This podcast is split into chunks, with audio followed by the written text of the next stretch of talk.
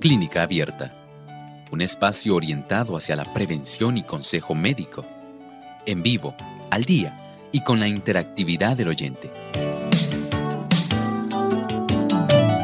Clínica Abierta, poniendo al doctor a su alcance para un diálogo claro y honesto, porque nos importa su bienestar y salud.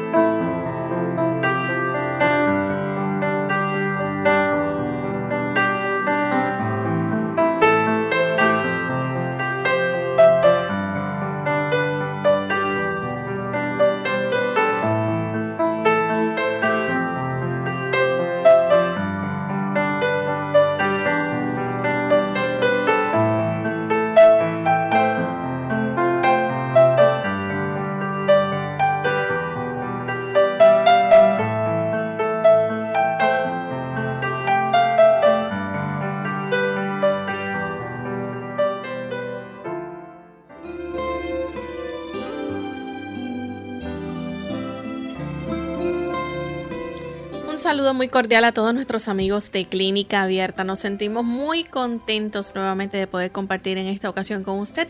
No se despegue de nuestra sintonía porque hoy nuestro tema será el síndrome de rotor.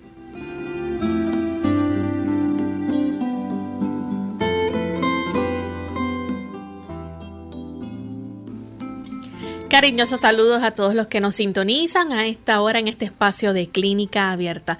Nuevamente nos sentimos felices de poder compartir con ustedes una vez más en esta edición porque nos importa su bienestar y salud. Y estaremos compartiendo con ustedes un tema interesante, el síndrome de rotor. Usted se estará preguntando de qué se trata esto. Pues ya en un ratito lo estaremos investigando y lo estaremos discutiendo aquí con cada uno de ustedes. Pero antes saludamos a todos aquellos que escuchan a través de las diferentes emisoras que retransmiten nuestro programa de clínica abierta. Saludamos de forma especial a los amigos que nos sintonizan a través de Plenitud 98.9 FM, también Máxima 99.1 FM en Santiago de Chile.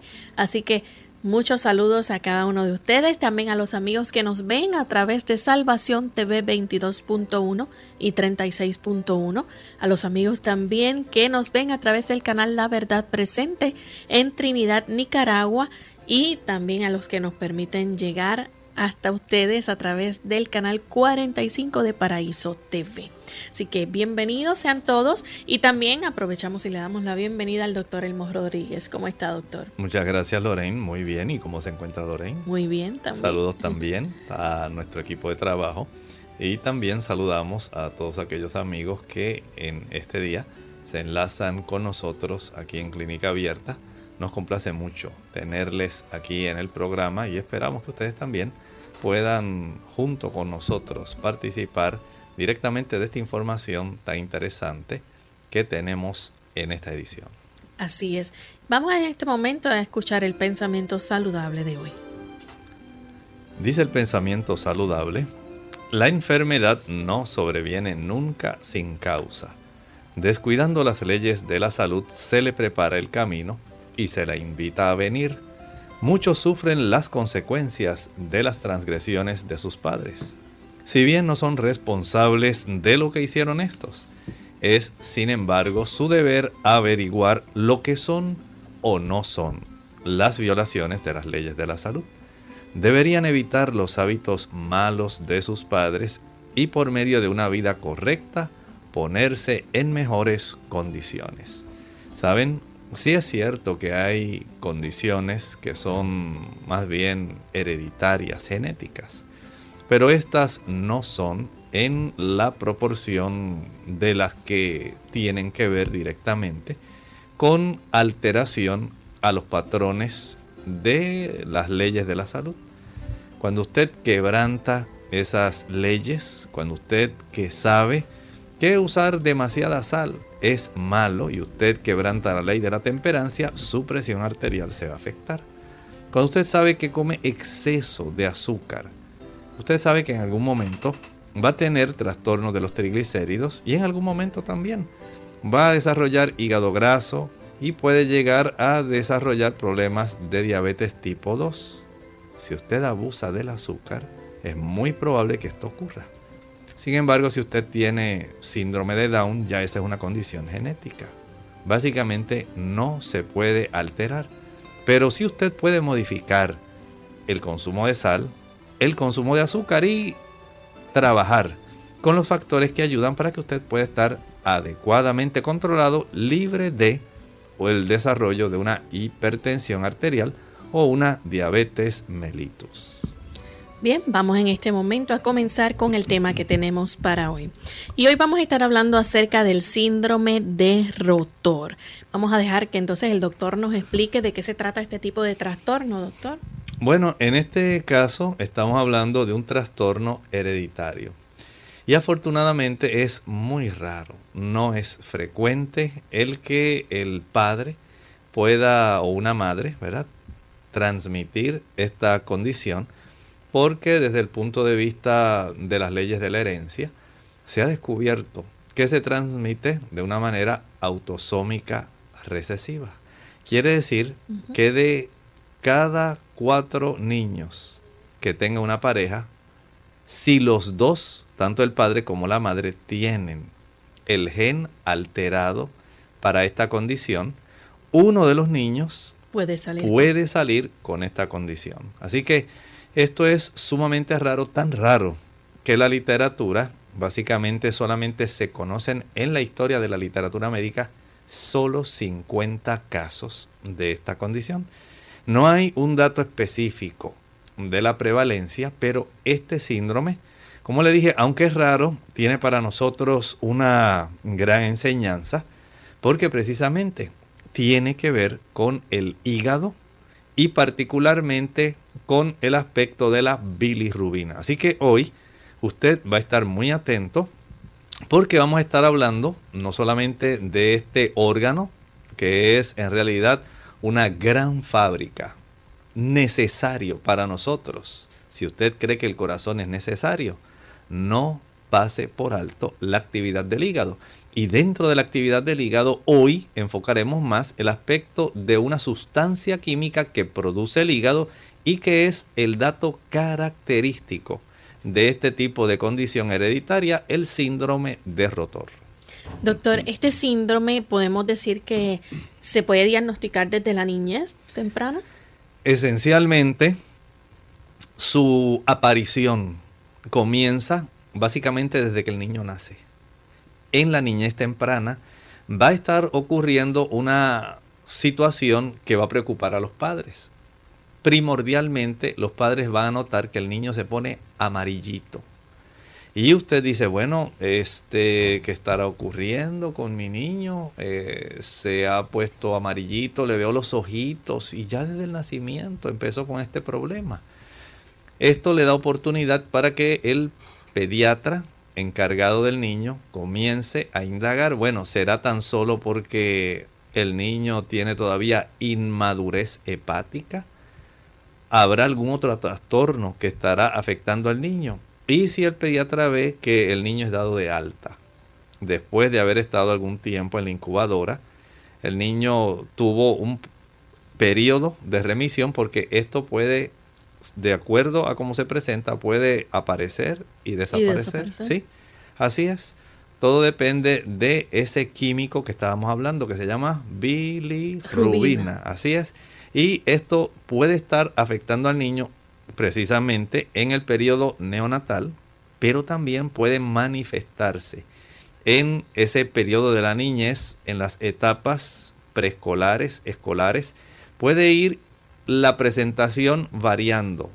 Unas veces se pone el niño bien amarillito, en otras ocasiones todo el asunto se mejora, no hay problemas de él, nadie se acuerda de que el niño tiene eso hasta que de momento vuelve el niño otra vez a ponérsele la esclera, la porción blanca de los ojos, empieza a ponerse la amarillita y ya los padres dicen, ah, mira, ya otra vez está teniendo problemas exactamente con esta situación. Ya para esa edad, generalmente el pediatra ha hecho un referido a un especialista y este ha descubierto el problema. Así que el síntoma principal va a ser ese. Sí, hay varios, hay varios. Puede haber no solamente la coloración amarillenta en la esclera de los ojos, a veces, a veces, no ocurre siempre, puede haber dolor abdominal y también puede manifestarse fiebre. Esto puede ocurrir. Sin embargo, lo más, digamos, en el ambiente médico hay una palabra, Lorraine, que es patognomónico.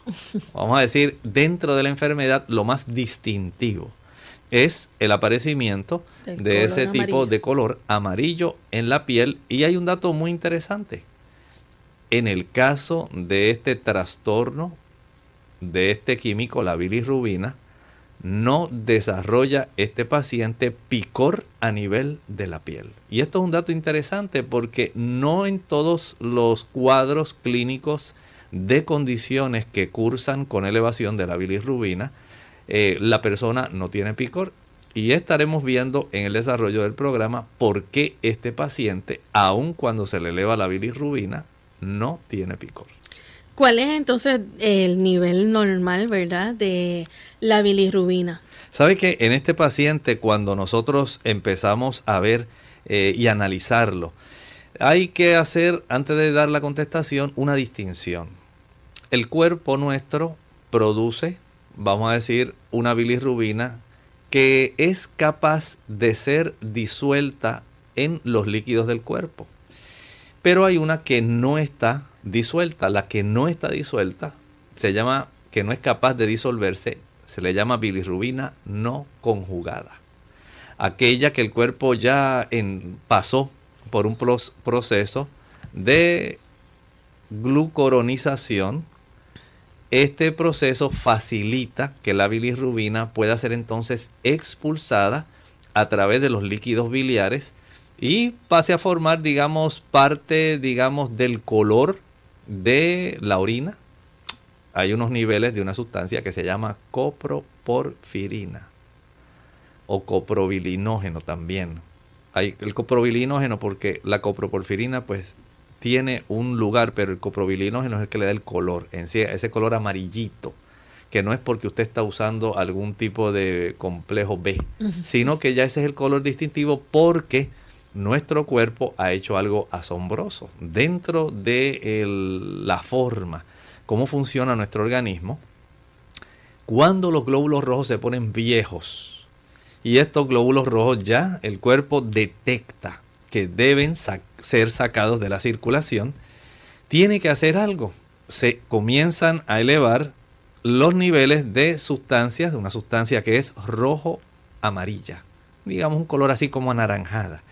Y esta sustancia que da lugar al desarrollo de unos anillos pirrólicos de porfirina, el cuerpo tiene que procesarlos porque constantemente producimos glóbulos rojos, pero también destruimos constantemente glóbulos rojos.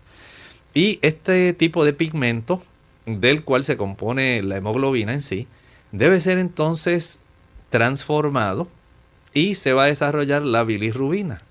Por supuesto, tiene que haber una forma como nuestro hígado procese ese tipo de sustancia para que no sea perjudicial al cuerpo y pueda al mismo tiempo facilitar procesos que son adecuados, digamos, que ocurriría si no tuviéramos una buena cifra de esas, esos líquidos biliares para nosotros poner, tener una buena digestión, porque los líquidos biliares en su gran composición tienen bastante de estas sustancias que ya han sido procesadas, que provenían precisamente de los glóbulos rojos que se destruyeron y el cuerpo se encarga entonces de hacer que esta sustancia sea transformada y tenga la capacidad de disolverse en agua.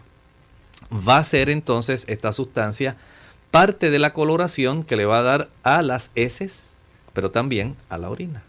Y esto tiene un detalle muy particular.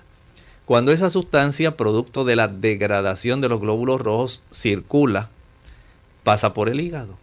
Y ahí en el hígado hay unas proteínas transportadoras que se encargan de poner desde el punto de vista aniónico un cambio en esta sustancia que se degradó de los glóbulos rojos para hacerla entonces soluble en agua.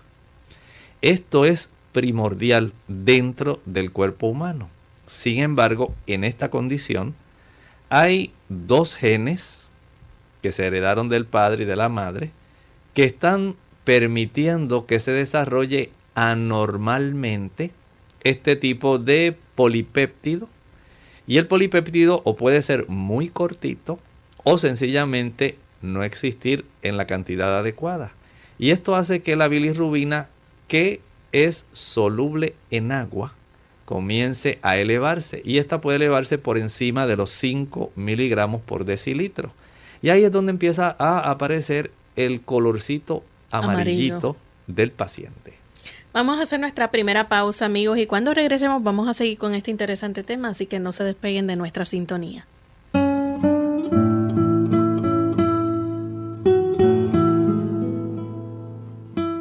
No nos preocupemos porque nuestros hijos no nos escuchan. Preocupémonos porque ellos siempre nos están observando.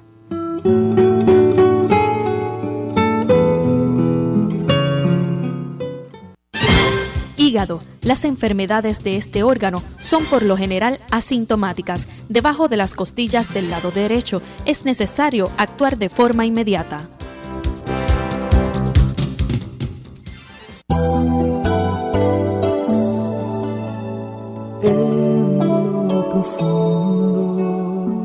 de tu corazón sientes que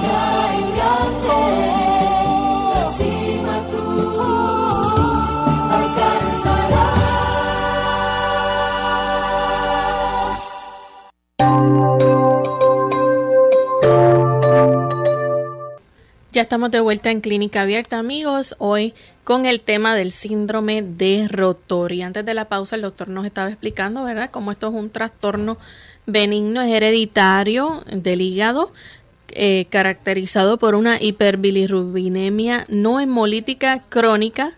Y eh, esto, ¿verdad?, es un trastorno que no es común, es bien raro. Así que alrededor de la literatura pues se han descrito unos 50 casos hasta el momento, ¿verdad? Doctor, nos gustaría saber entonces, en el caso de los padres y los hermanos de esas personas que han sido afectadas con este trastorno, este, ¿muestran algún, algún síntoma, algún índice de, de lo que pueda estar ocurriendo? Bueno, en realidad más bien se puede decir que se encuentran elevaciones en los niveles de excreción de la coproporfirina. En realidad, básicamente, eh, y, y varía, porque donde mayormente se va a encontrar este problema va a ser en el paciente que tiene en sí la herencia autosómica recesiva.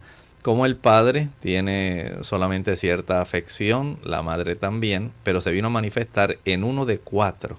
En los otros tres va a encontrarse un nivel menor de esta sustancia y esto sencillamente pues le da cierto indicio a los médicos de que no se manifestó clínicamente, sino solamente en ese paciente, el 25%, digamos, que sería ese único hijo del cuatro que tengan, es el que va a estar manifestando esta situación. Doctor, es importante que entonces cuando vemos, ¿verdad? Este, unas manifestaciones clínicas así, lo primero que debe considerarse es si la persona tiene síndrome de rotor. No, no podemos pensar en eso necesariamente por una razón, y es que dentro de las afecciones hepáticas hay una serie de condiciones que van a estar cursando con elevaciones de la bilirrubina. Entonces hay que, Que lo proceder. tienen en común también. Ajá, que tienen en común ese problema y estas personas eh, se les debe hacer estudios, digamos, para determinar primero cuánto tiene de bilirrubina total. En segundo lugar, un análisis de cuánto tiene de bilirrubina conjugada, de esa que es soluble en agua, y cuánto tiene de bilirrubina no conjugada, porque esto hace diferencia con otros trastornos. Luego se toma la medición de cuánta bilirrubina se está expulsando a través de la orina y esto pues ya comienza a dar una gran sospecha al médico. Más bien podemos decir que el diagnóstico del síndrome de rotor es un diagnóstico de exclusión. Según se analizan y no se encuentra ninguna otra causa. Usted dice, bueno, este paciente no tiene, por ejemplo, el síndrome de Dubin Johnson. Este paciente no tiene en este momento una hepatitis. Este paciente está, no, no está desarrollando ningún tipo de cáncer de el hígado. Este paciente no tiene ningún problema de, de obstrucción, algún tipo de colangiopatía. Este paciente no tiene ningún tipo de situación que permita que esto se esté elevando, especialmente la bilirrubina conjugada, la que es soluble en agua. Y esto persiste, pero el paciente no tiene picor. Ah, Ocasionalmente algún dolorcito abdominal, no tiene fiebre, solamente la bilirrubina conjugada se le eleva un poquito, se le pone amarilla la esclera. Y esto se repite cada cierto tiempo, especialmente cuando usa algunos medicamentos, fármacos, toma algún fármaco porque le dio fiebre. Después de eso fue que este paciente desarrolló el problema de la coloración amarillenta. Entonces ya uno sospecha y dice, ah, hay problemas de que pudiera estar desarrollándose esta situación y desde el punto de vista médico, el médico entiende que dice, tengo una gran sospecha. Antes de, enviarlo al genetista, voy a pensar que está desarrollando el síndrome de rotor. O sea que en realidad es más bien un diagnóstico de exclusión hasta tanto se hacen pruebas genéticas que puedan evidenciar que tiene ese problema. Doctor, entonces siempre vamos a relacionar esto también con un diagnóstico de Dubin Johnson. ¿Ese es el principal diagnóstico? No, no, en realidad es el más cercano, vamos a decir, dentro del cuadro que se puede presentar y que el médico pudiera, en su racionalización de la situación, eh, pensar, ¿tendrá Dubin Johnson? ¿Tendrá un síndrome de rotor? Es diferente. ¿Y qué es el Dubin Johnson? Este es otro trastorno donde comienza a haber una elevación bastante marcada, pero de la bilirrubina no conjugada. Y esto va a producir histológicamente unos cambios directamente en el hígado, donde el hígado, los hepatocitos comienzan a adquirir una coloración más bien negruzca. Eso no ocurre en el caso del síndrome de rotor. Es muy poco frecuente, razón por la cual entonces desde que lo descubrió este médico filipino, el, doc- el doctor Rotor, básicamente han sido muy pocos los casos que se han podido descubrir. ¿Cómo se afecta el hígado, verdad, con esta elevación de la bilirrubina? En este caso del síndrome de rotor no va a haber mucha afección. En realidad este paciente puede desarrollarse toda su vida muy normalmente. No va a tener desarrollo, digamos, de fibrosis, de cirrosis, de algún otro trastorno histológicamente como ocurriría en el caso del Dubin Johnson. En este caso el paciente básicamente tiene sus episodios de elevación de la bilirrubina, se pone amarillo y como esencialmente es esta bilirrubina la que se eleva, la que es soluble en agua, pues básicamente no va a tener ningún problema, solamente desde el punto de vista clínico, esa leve elevación de la bilirrubina conjugada y eso va a ser todo. En algunos casos pudiera él desarrollar este trastorno de dolor abdominal, alguna fiebre y tal vez eh, notar algún cambio, pero muy leve en alguna enzima hepática. Pero fuera de eso, en realidad, este paciente prácticamente fuera de la coloración va a pasar básicamente desapercibida su condición. Doctor, al ser un trastorno benigno, eh, nos gustaría saber entonces en cuanto al tratamiento, ¿hay un tratamiento específico para esto o esto es algo que solito se va arreglando? No, no, no se va a arreglar. Recuerden que es un problema hereditario. Tenemos un trastorno de estos péptidos que no van a formarse en cantidades suficientes o sencillamente tienen un trastorno respecto a la longitud para poder realizar el transporte de la sangre, donde se encuentra esa elevación de la bilirrubina, a el hígado. Internamente debe ser cambiada para ser entonces expulsada como parte de los líquidos biliares. Y esto básicamente pues es lo que va a estar manifestándose en este paciente, un paciente donde a diferencia de los demás no va a haber picor. Un paciente con este tipo de trastorno debe evitar consumir alcohol. Claro, no solamente alcohol, debe también evitar aquellos fármacos que por su metabolismo van a ser procesados directamente en el hígado. Por eso mencionábamos que el paciente con esta condición del síndrome de rotor, a no ser que usted produzca algún tipo de elevación enzimática o que usted recargue al hígado porque este paciente, digamos, se le olvidó su condición y comenzó a ingerir algún tipo de paracetamol, acetaminofén y ahí el hígado se afectó, se afecta levemente, ocurre entonces una manifestación principalmente de esta elevación de la bilirrubina y al él verse amarillito va a decir, ah, ya yo sé, ya sé lo que fue. Utilicé esos analgésicos antiinflamatorios no esteroidales. Pero ocurre lo mismo también, Lorraine, en el caso del paciente que utiliza alcohol. Recuerde que hay fármacos que se han descubierto que pueden ser tóxicos al hígado. Al igual que hay sustancias que aun cuando las personas las ingieren y en la mayor parte de las personas aparentemente no ocurre ningún problema. El alcohol es una sustancia hepatotóxica, una toxina del hígado. Y en los casos, digamos que este paciente crece y pues se le olvida de su problema hace tiempo que no, le, da ningún tipo de manifestación de ictericia. Y este paciente un día se le ocurre comenzar a tomar alcohol al hígado no se le va a olvidar. A él se le habrá olvidado, pero al hígado no se le va a olvidar. Por lo tanto, al cabo de dos o tres días comienza el problema. El paciente se mira así, se está afeitando y de momento se queda así asombrado.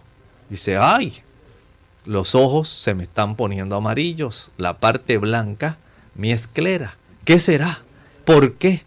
Y entonces, mientras sigue afeitándose y está pensando en que tiene que visitar al médico y hacerse algún laboratorio, recuerda que se tomó durante el fin de semana cuatro cervezas. Una cosa que él normalmente no hacía, se le había olvidado. ¿Y cómo lo invitaron? Pues él optó por tomarlas. Pero el cuerpo se lo recordó. No puedes usar alcohol.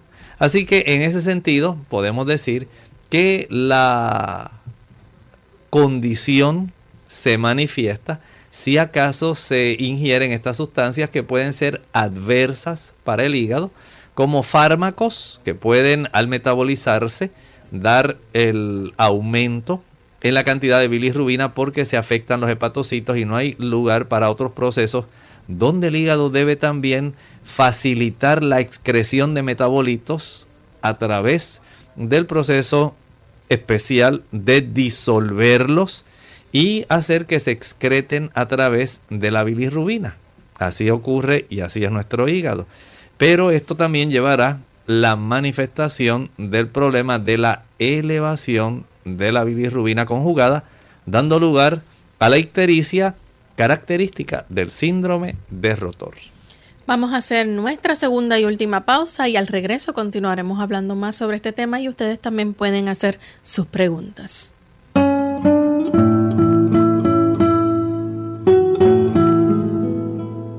Resulta paradójico que a todo el mundo le atraiga la idea de vivir muchos años, pero a nadie le haga la menor gracia envejecer.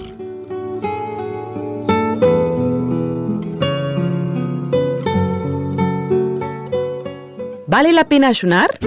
Hola, les habla Gaby Sabalua Godard en la edición de hoy de Segunda Juventud en la Radio, auspiciada por AARP. El ayuno es una de las prácticas más antiguas de la humanidad. Por definición, cada vez que dejas de comer por un cierto periodo de tiempo estás ayunando. De ahí el término desayuno, que implica el fin del ayuno nocturno. El ayuno presenta posturas antagónicas. Por un lado, hay quienes se manifiestan a favor y quienes lo consideran peligroso para la salud. En muchas culturas, el ayuno es utilizado como una terapia de limpieza interior, y en la actualidad muchos países lo han adoptado como fórmula para bajar de peso. A pesar de que muchos nutricionistas se oponen a su uso, algunos doctores de medicina alternativa lo utilizan con éxito. Cuán frecuentemente ayunes dependerá de tu estado de salud. Los ayunos prolongados no son muy recomendables, mientras los ligeros de un día pueden hacerse con facilidad. Cuando se inicia un ayuno, se debe procurar comer ligero desde días previos. Comienza por eliminar carnes y productos lácteos de tu dieta y así sucesivamente hasta ingerir solo agua. Asimismo, cuando decidas finalizarlo, también debes hacerlo gradualmente, con cuidado de no devorar la comida. Aunque el cuerpo puede sobrevivir sin alimentos, mientras se mantenga adecuadamente hidratado, los ayunos siempre deben ser supervisados por un médico. El patrocinio de AARP hace posible nuestro programa. Para más información visite aarpsegundajuventud.org. Clínica Abierta. Bien, ya estamos de vuelta en Clínica Abierta, amigos. Hoy estamos hablando acerca del síndrome de rotor, que es cuando hay una eh, concentración muy elevada de la bilirrubina. Esto es un trastorno bien raro. Eh, es se ha detectado, ¿verdad?, a través de la historia en cuanto a literatura que hay alrededor de 50 casos registrados y queremos entonces eh, darle la oportunidad a ustedes que si quieren hacer alguna pregunta con relación también a algún tipo de afección hepática, pues aprovechen el momento y puedan realizar su pregunta. Doctor, ¿qué tipo de tratamiento entonces se lleva a cabo aquí? Esencialmente podemos decir que ninguno, porque es una condición benigna. El cuerpo sigue expulsando la cantidad de bilirrubina, digamos mayormente, aunque ya está lista y está para facilitar el que se conserve disuelta adecuadamente, siempre hay una mayor cantidad de esa bilirrubina conjugada y le da a este paciente ese tipo de coloración amarillenta. Pudiéramos decir que el tratamiento en este caso es más bien de índole preventiva, como este paciente debe evitar aquellas sustancias que pudieran ser entonces más bien adversas, perjudiciales de índole inflamatoria. Y, esto, por supuesto, le conservará el funcionamiento hepático adecuado. A diferencia de otras condiciones donde las afecciones del hígado pudieran estar facilitando, como estábamos viendo eh, en programas anteriores, como las transaminasas van a facilitar el que se pueda elevar esta evidencia al elevarse ellas, como pueden ser evidencia de otros trastornos hepáticos que no necesariamente tienen que ver con asuntos de elevación de la bilirrubina, como es el caso que estamos hablando hoy. Y estas transaminasas pueden darnos esa evidencia de cómo los pacientes pueden estar trastornando su hígado. Esto en el síndrome de rotor, Lorraine, no va a ser de una forma evidente, porque básicamente van a estar normales. Y esto le da a ese paciente esa ventaja, saber que aun cuando pudiera tener un poco de elevada su bilirrubina, no va a tener en sí un tipo de manifestación de daño en realidad de su hígado, como ocurre cuando se empiezan a elevar estas transaminasas.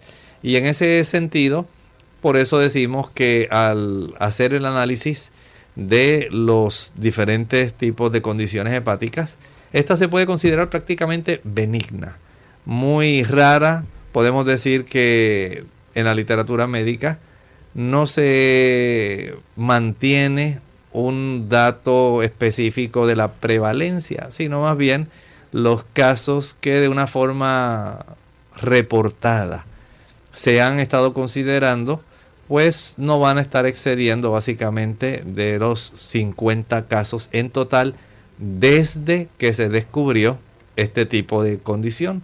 Por lo tanto, al ser una condición más bien hereditaria, podemos decir que si el paciente se cuida, si el paciente evita el consumo del alcohol, si este paciente tiene la oportunidad también de evitar la ingesta de fármacos que puedan estar irritando su hígado en realidad, básicamente se va a considerar normal, se va a considerar bien, a no ser que se lo olvide y entonces comience a manifestar esa coloración amarillenta en su piel, en la esclera de sus ojos y en las palmas de sus manos. Doctor, vamos a hablar entonces en este momento de cómo nuestros amigos pueden cuidar el hígado de forma tal que, que puedan mantenerlo sano, ¿verdad? Claro. ¿Saben que cuando nosotros pensamos en la forma en cómo debemos cuidar el hígado, hay que verlo desde múltiples ángulos. Y la forma, digamos, más sencilla. Primero, vamos a evitar, como en el caso del síndrome de rotor, aquellas sustancias que lo van a dañar. Eso es lo primero. Lamentablemente muchas personas quieren saber de algún tipo de, digamos, producto natural que pueda ser capaz de restaurarle su hígado, pero quieren hacerlo, por ejemplo, para ellos seguir viviendo como están viviendo. Hay personas que quieren tomar alcohol, pero quieren algo que les proteja el hígado para que el hígado no se le dañe. Y así no funciona nuestro organismo. No es posible que usted esté en ese tipo de situación donde usted daña su hígado, pero quiere restaurarlo nuevamente con un producto suplemento. Nuevamente lo daña y quiere volver otra vez, lo inflama y quiere volver. En ese sentido, entonces, evitar productos como el alcohol. Número uno, sustancia hepatotóxica. Es una toxina que va a estar literalmente dañando su hígado. En segundo lugar, evita el tabaco. Ustedes saben que el tabaco, ya hemos hablado de él, tiene cerca de unas 400 diferentes tipos de sustancias que van a ser cancerígenas. Dije 400, 4000. Me equivoqué, no son 400, 4000. Y de esas 4000, por lo menos 60 van a ser cancerígenas. Ya entonces usted tiene aquí en mente el saber que aun cuando el metabolismo hepático trata de hacer todo lo posible para que el cuerpo esté libre de sustancias que de una u otra forma van a estar irritando y enviando señales equívocas al interior de las diferentes células, especialmente si son células del área de los pulmones, para que se desarrolle cáncer. Eso usted lo puede evitar. También considere el café. Es otra sustancia que aun cuando muchas personas han descubierto que el café facilita la producción y la excreción de la bilis y de los líquidos biliares, se le considera una sustancia colerética. También es muy cierto que tiene una serie de sustancias que van a estar afectando directamente al hígado y no solamente al hígado, van a afectar su sistema nervioso central. Así es. Saben que el café tiene esa capacidad Primero, de estimular su sistema nervioso y eventualmente facilitar el que éste se deprima. Muchos de los problemas que tienen las personas actualmente en relación a sus episodios de ansiedad y depresión tiene que ver de una u otra forma con la ingesta de sustancias que son cafeinadas. Piense también cuando las personas utilizan drogas, especialmente drogas intravenosas. Pero si usted está inhalando cocaína, está fumando marihuana, ya sabe que su hígado va a estar sufriendo. Y si nosotros tomamos en cuenta cómo muchas personas están considerando el uso de la marihuana, supuestamente por sus beneficios medicinales, tome en cuenta el daño que usted está produciendo en otras áreas del cuerpo y también ahí incluya al hígado. Así que podemos entonces tener una idea más justa, pero piense entonces en otro ángulo. Si usted quiere mejorar su hígado, vamos a hablar entonces de cómo desde el punto de vista de la nutrición usted lo puede ayudar. Hay plantas muy útiles. ¿Le gusta a usted la alcachofa o la alcachofera, el alcaucil? Aquí tenemos una planta que va a ser muy adecuada, especialmente para las afecciones hepáticas. Usted quiere recuperarse de un proceso de hepatitis A, de hepatitis B, de hepatitis C. Bueno, la alcachofera, alcachofa, alcaucil, es una de esas plantas muy apropiadas para usted. Pero hay otras más, Lorraine. Usted piense, por ejemplo, en el consumo del berro. El berro que se llama Nasturtium officinale. Este tipo de planta que se utiliza tanto en las ensaladas y que tiene ese sabor así medio picantito. Es muy adecuada también para ayudar a mantener la salud del hígado. Así que ya tenemos la alcachofera, alcachofa, alcaucil. Tenemos también entonces el berro. No tiene usted que consumirlo diariamente, pero aun cuando lo consuma, tal vez una vez a la semana, o lo consuma de una forma más bien esporádica, ya usted está teniendo un beneficio. Igualmente ocurre con el consumo de la cebolla. ¿Se sorprende? Bueno, no se sorprenda tanto es que ya se ha podido descubrir que efectivamente la cebolla tiene propiedades excelentes para ayudar al hígado. El rábano es otro tipo de producto que está a su alcance, muy económico, muy adecuado para ayudar en las funciones de depuración del hígado, donde el hígado facilita los procesos de catabolismo de las sustancias que entran en la corriente sanguínea. Piense también en el beneficio de una fruta, Lorraine. Una fruta que es excelente para el hígado. Y esta fruta empieza con la letra L. ¿Limón? Limón, así mismo es. ¿Ha observado usted cuántas veces que las personas nos preguntan en relación al limón? ¿Cómo usted puede ayudarse de una manera bastante grande? con el consumo de esta fruta. Excelente. La lima, el limón son muy adecuados. Puede usted diluirlos en agua. Y esto le dará la oportunidad de que ese hígado comience a facilitar esos procesos donde ocurre la conjugación y también donde ocurre la depuración, la eliminación de sustancias que son adversas. Esto para aquellas personas que tanto nos piden, dicen, doctor, déme una dieta que sea buena, algo que me ayude en la desintoxicación de mi sangre. Pues sencillamente el agua de limón. Agua de limón sin azúcar. Esto ayuda para que el hígado comience a tener una facilidad extraordinaria en hacer esos procesos para facilitar la expulsión de sustancias que ya no son útiles.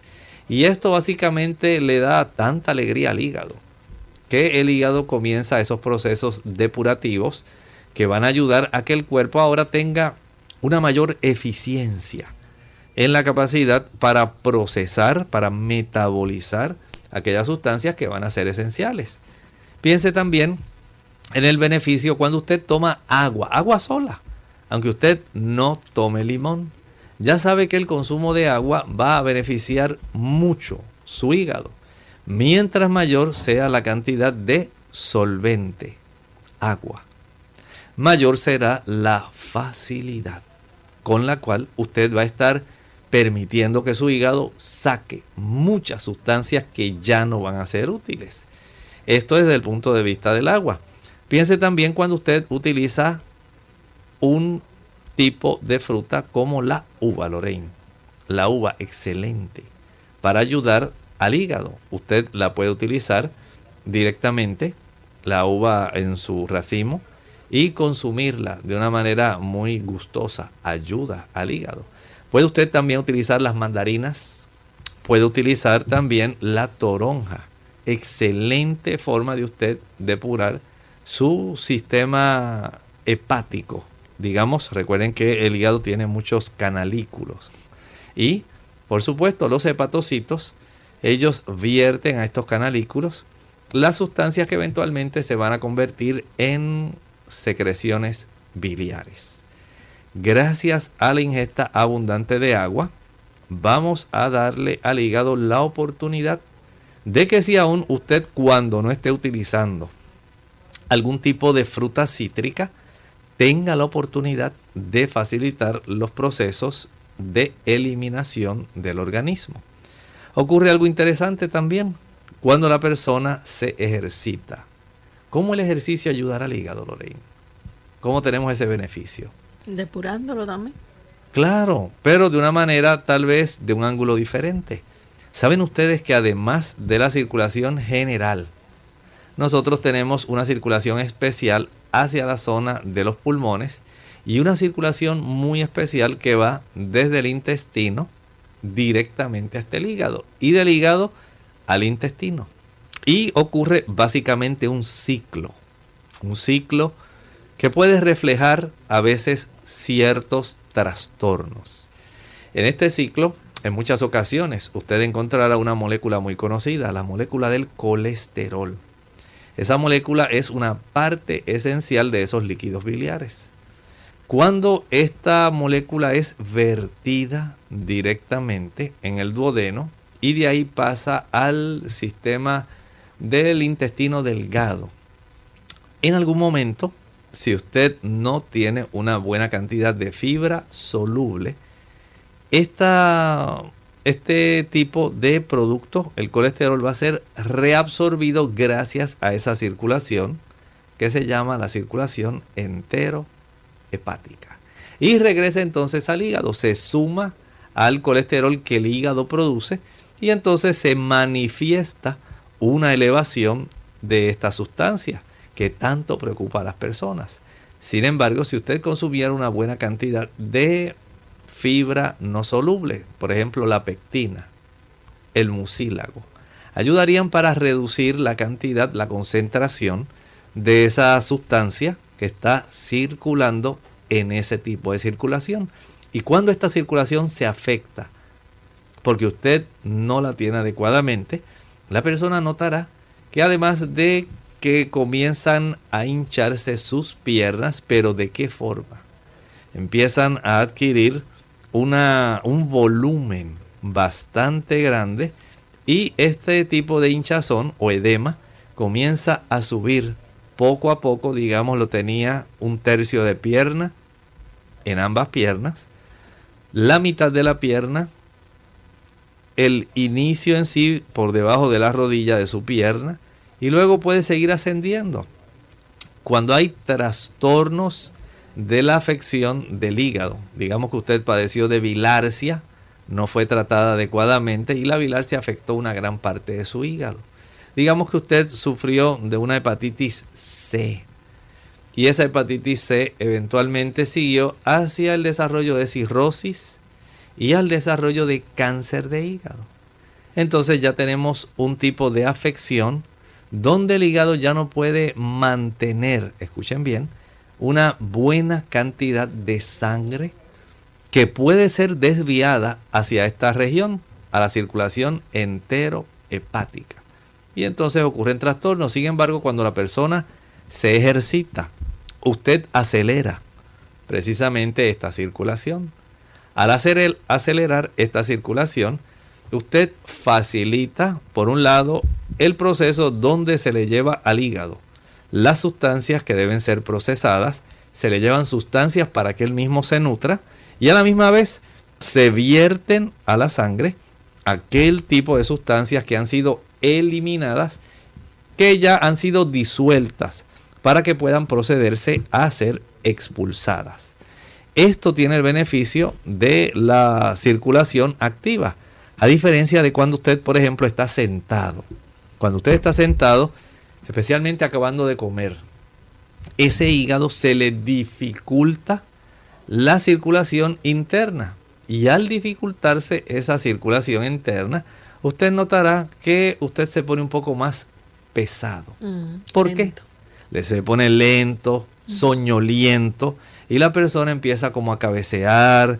Usted le habla, pero ya la mente se le está yendo a otro sitio. ¿Por qué ocurre eso? Recuerden que en los procesos digestivos se requiere mucha sangre. Hay mucha sangre no solamente en la zona estomacal.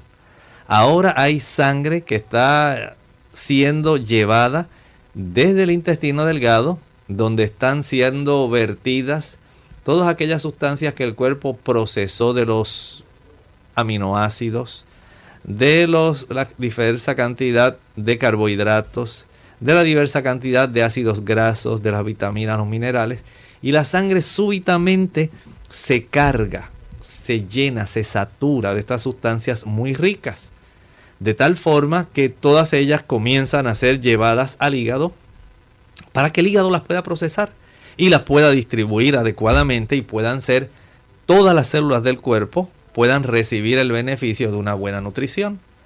De ahí entonces que al tener esta congestión de sangre en la dirección del estómago, del hígado y del intestino, se le va a la persona ese suplido de sangre que necesitaría para estar al- alerta.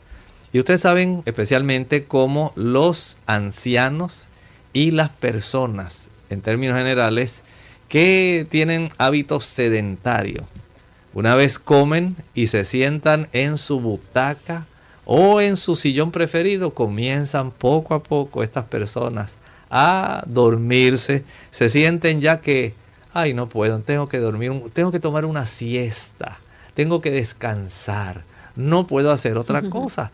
Tengo problemas y ahí caen rendidos, ya no pueden más. Es precisamente por la alteración de esta circulación. ¿Qué hemos hablado, Lorraine? En relación a alimentos, a frutas, plantas, a las plantas. Plantas como, ¿cuáles nosotros hemos hablado de que benefician al sistema hepático? El ver. el berro, pero también hay unas que a veces hemos comunicado. Hemos hablado del diente de león en otras ocasiones, pero hoy no.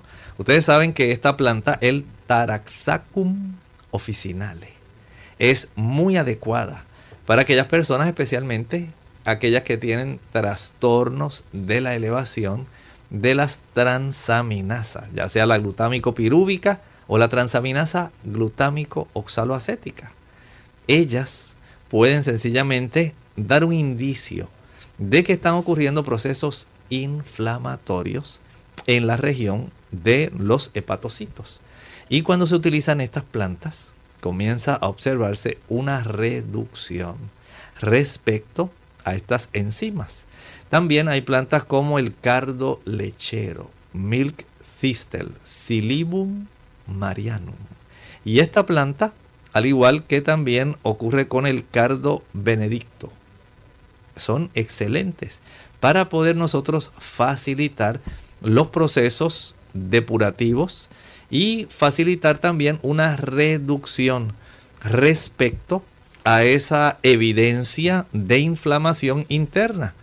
Digamos, personas que han estado utilizando medicamentos que han irritado el hígado por mucho tiempo especialmente los analgésicos antiinflamatorios no esteroidales, como el uso de una manera crónica, de una forma desmedida, va a estar facilitando el que estos hepatocitos comiencen a disfuncionar y den esa evidencia de que la inflamación se está desarrollando internamente dentro de este órgano que es, podríamos decir, casi comparado con una fábrica.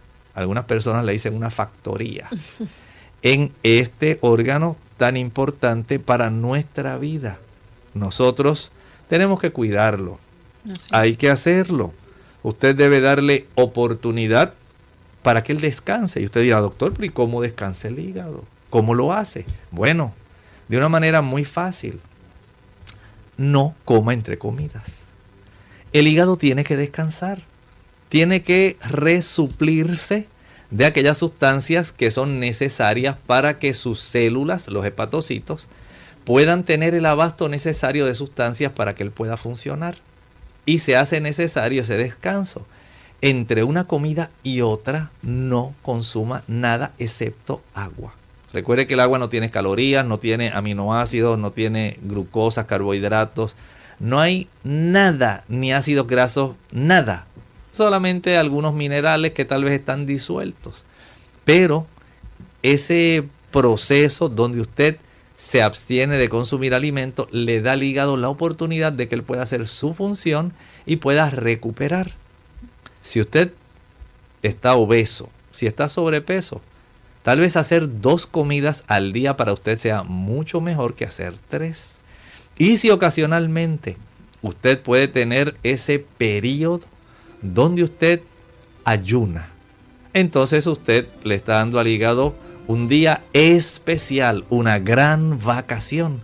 Abstenerse de comer un día entero, una vez a la semana, una vez cada 10 días, una vez cada 15 días, una vez al mes. Es un gran beneficio ayudará para que ese órgano tan noble, tan trabajador, conserve adecuadamente su función. Bien amigos, ya hemos llegado al final de nuestro programa. Agradecemos a todos por la sintonía, agradecemos al doctor por esta orientación que nos dio de cómo nosotros podemos cuidar nuestro hígado, que es un órgano también muy importante en nuestro cuerpo. Así que todo basa, ¿verdad?, en nuestras manos, en la buena alimentación que podamos tener y el cuidado que debemos tener en nuestro estilo de vida. Antes de finalizar, queremos dejar con ustedes este pensamiento y recordarles que mañana nuevamente estaremos compartiendo con ustedes en nuestra edición de preguntas, donde usted puede hacer su consulta. Así que vamos a escuchar este pensamiento final. ¿Cuántos regalos a usted le gustaría recibir diariamente? ¿Muchos? Estoy seguro que a muchas personas les gustaría. Pues saben que hay regalos especiales aguardando para usted, al igual que los hay para mí. Dice en la Sagrada Escritura el libro de Efesios, el capítulo 1 y el versículo 3, de esta forma. Bendito sea el Dios y Padre de nuestro Señor Jesucristo, que nos bendijo con toda bendición espiritual en los lugares celestiales en Cristo. Hay abundantes bendiciones aguardando para usted en abundancia. Y tan solo las recibimos cuando abrimos nuestro corazón a nuestro Señor Jesucristo. Y especialmente esas bendiciones en los lugares celestiales tienen para nosotros algo muy particular. Es en los lugares celestiales, en el santuario celestial, allí donde Jesús está intercediendo por ti y por mí. ¿Qué mayor regalo que el perdón? Que tener paz con Dios por medio de nuestro Señor Jesucristo. Ese gran regalo aguarda hoy para ti, si le permites al Señor entrar a tu vida y le confiesas tus pecados. Nosotros nos despedimos y será entonces hasta el siguiente programa de Clínica Abierta. Con mucho cariño compartieron el doctor Elmo Rodríguez Sosa y Lorraine Vázquez. Hasta la próxima.